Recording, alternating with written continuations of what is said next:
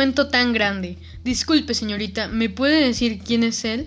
¿Y por qué está en el centro del hemiciclo de hombres ilustres de Calahorra? ¿Acaso es el más importante? Buen día, joven. Para mí es un placer contarle la historia de un gran personaje. Él es Marco Fabio Quintiliano. Nació en el año 35 en el siglo I de nuestra era, en Calagurris, actualmente nuestra ciudad de Calahorra. Era hijo de un retórico. Se educó en Roma. Se consagró a la enseñanza en España y fue llamado a Roma por Galba, gobernador de España en Roma, contratado como uno de los primeros maestros por el estado del reinado domiciano. Se desempeñó como tutor de los hijos de Domitila y se le considera el profesor de retórica más representante del imperio. Se encuentra en este lugar debido a que realizó el primer tratado sistemático de la totalidad del proceso educativo, con especial atención a la etapa básica de la instrucción elemental. Su obra fue el Institutio Oratoria, escrito en el reinado domiciano. Su publicación se llevó a cabo en el año 96, poco antes de su muerte. ¿Y qué era el Institutio Oratoria? ¿De qué trataba? Bueno, el Institutio Oratoria tenía como objetivo satisfacer una creciente necesidad de formación de profesorado. En esta obra se abordaba la problemática del proceso de instrucción desde sus tres componentes, objetivos, métodos y contenidos. ¿Cuál fue la motivación de Quintiliano para escribir ese libro? En realidad su intención era instruir al lector no solo en el contenido, sino en los métodos de enseñanza, como en los principios de filosofía más generales de la educación. ¿Y a quién dirige su libro y cómo lo estructura? Realmente escribe para un público técnicamente alfabetizado, aunque poco culto y con poca experiencia en cuanto a los principios y a la praxis de la educación. En realidad, su obra Institutio Oratoria no se trata de un solo libro, pues es una obra extensa que consta de 12 libros, en los cuales los primeros dos y el último se refieren concretamente a la teoría y a la práctica de la educación, y los otros nueve se enfocan en los aspectos técnicos de la retórica y la oratoria. ¿Y cuál era la meta educativa que buscaba?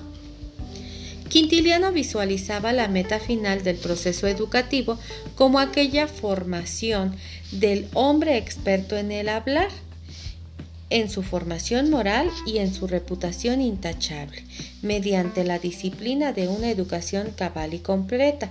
Comprende que el camino para lograr esta perfección del hombre es la educación del orador y analiza sus argumentos a favor del estudio de la retórica.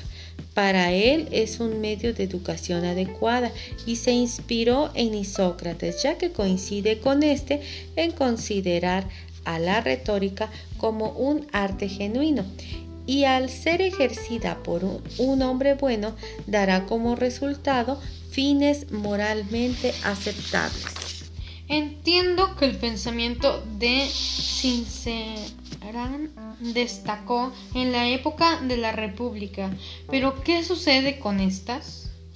ideas durante el imperio. En realidad, Quintiliano sigue teniendo una influencia de Cicerón bajo la misma línea romana y griega. En cuanto a el programa de estudios. Considera la educación como el método adecuado para aprender a leer y escribir y que se debe iniciar con el aprendizaje de la lectura pasando por las letras a las sílabas y de estas a las palabras y posteriormente a las frases, pues mediante esta base llamada grammaticus es que podrá el maestro profundizar en la enseñanza de la gramática, perfeccionando la sintaxis y la ortografía, pues Quintiliano señalaba que la literatura debía enseñarse bajo el método tradicional. También añade la enseñanza de las matemáticas y la música. Todo esto era una instrucción preliminar. Posteriormente seguía la formación de la retórica. No cabe duda que cada método de la, teoría y práctica ha permeado en la educación. Conocer parte de la historia de Quintiliano me resulta cada vez más interesante. Tiene toda la razón, joven, pues reconoció la importancia del papel del maestro como mediador en el proceso de enseñanza, a diferencia de los griegos y romanos que consideraban la educación de tipo recreativa y no les interesaba desarrollar el proceso de enseñanza. También consideraba importante comprender la psicología del aprendizaje, aspecto que nadie había considerado antes. Inicia a estudiar el carácter del niño, así como el comportamiento del maestro, y considera que las condiciones del nacimiento y la etapa inicial de la vida ejercen una influencia en el carácter por lo que recomienda la escolarización del niño lo antes posible, es decir, antes de los 7 años. Prefería la escuela pública a la privada y propuso una escuela de calidad, la cual dependía tanto del carácter como de la intuición psicológica del maestro y del material de enseñanza. Entonces, quiere decir era como el ejemplo que el niño seguía? Claro, eh, Quintiliano hizo aportación a la teoría educativa al considerar que el maestro debía ser un hombre sabio y de carácter, ya que tanto sus actividades y su comportamiento ejercen una gran influencia sobre el niño. Y Quintiliano le dio una gran importancia a la observación de la conducta del niño, pues al observar podía elegir las tareas adecuadas a la edad en cuanto a la dificultad y considerando las capacidades del niño, es decir, su atención y concentración, y esto daba mejores resultados en el rendimiento y en el aprendizaje del niño. Pero en esa época, ¿cómo era la disciplina escolar? Quintiliano se negaba al castigo físico, pues lo consideraba inútil y además los azotes eran degradantes. No eran eficaces, pues no fomentaban una mejor conducta, solo reprimían los estímulos positivos, por lo que él recomienda un método más adecuado, que es el uso de las alabanzas como una manera de recompensar, es decir, era un estímulo positivo y la consecuencia de estos era el éxito en el aprendizaje. Ahora entiendo la importancia de Quintiliano en los procesos de enseñanza-aprendizaje. Tenía una gran preocupación por encontrar el método adecuado para que el maestro impartiera la enseñanza.